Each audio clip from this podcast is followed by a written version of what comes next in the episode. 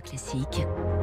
3 minutes pour la planète. Bonjour Baptiste Gabory. Bonjour François, bonjour à tous. À six jours désormais du premier tour de la présidentielle, gros plan sur le secteur des transports et de la mobilité, thème peu abordé hein, dans cette campagne, malgré l'explosion des prix des carburants. Comment décarbone le secteur? Comment sortir de la dépendance à la voiture? Les enjeux sont majeurs. Oui, enjeu environnemental d'abord, hein, puisque le secteur des transports est le plus gros émetteur de gaz à effet de serre en France. 31% des émissions totales à lui seul, loin, très loin devant l'agriculture ou l'industrie, 19%.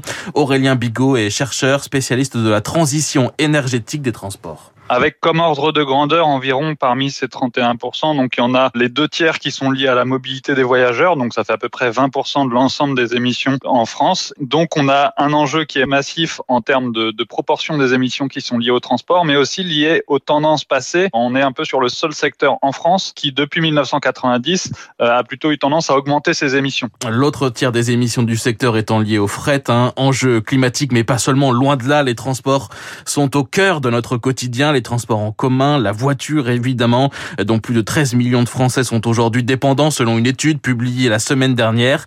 La mobilité, enjeu donc social et aussi sanitaire. Marie Huyghe, chercheuse en urbanisme à l'université de Tours, spécialiste des mobilités. L'enjeu social, évidemment, on l'observe encore plus en ce moment avec euh, le renchérissement des carburants. Et l'enjeu sanitaire, c'est évidemment lié à la dégradation de la qualité de l'air qui entraîne des maladies cardiovasculaires, euh, des maladies respiratoires et également une mobilité euh, très peu active qui euh, entraîne des problèmes de sédentarité. Le pétrole représente aujourd'hui 90% des consommations d'énergie dans le secteur. En 2050, pourtant, pour viser la neutralité carbone, il ne devra plus en rester une seule goutte ou presque. Le défi donc est immense. Comment concilier décarbonation et mobilité du quotidien? Les leviers sont nombreux, de la voiture électrique au vélo, en passant par l'aménagement du territoire. Il faut euh, proposer des alternatives à la voiture thermique, du vélo ou des modes actifs, du transport en commun, du covoiturage, de l'autopartage. Évidemment, la voiture a une place tout à fait euh, légitime dans ce bouquet, plutôt des voitures euh, électriques. On comprend bien qu'il faut aussi agir sur la façon dont on aménage nos territoires. Par exemple, ça veut dire arrêter de construire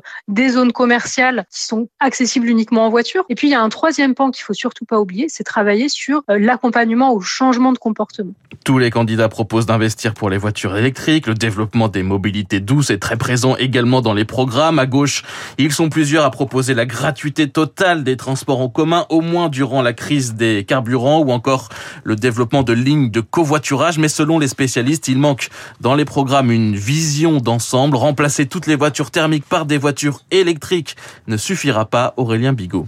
On retrouve un peu ces biais de, de technologie très fortement mise en avant, d'un manque de mesures, disons, sur justement certains leviers de sobriété, sur toutes les questions aussi d'aménagement du territoire. Par exemple, la sobriété par rapport au transport aérien, ça a été assez peu abordé, alors que c'est aussi un défi majeur. Euh, assez peu de solutions, d'autres avenirs, et notamment de sortir de cette dépendance euh, au pétrole et à la voiture aussi pour les zones euh, les moins denses, pour les zones rurales. C'est en effet des fois cette vision globale qui peut manquer, en tout cas dans beaucoup de débats ou dans les programme de beaucoup de candidats et candidates. Et dans l'analyse hein, publiée la semaine dernière par euh, le think tank de Shift Project, hein, la majorité des propositions des candidats sur les transports ne permettaient pas eh bien, de réaliser, de tenir l'objectif de neutralité carbone en 2050. Les transports en commun dans 3 minutes pour la planète.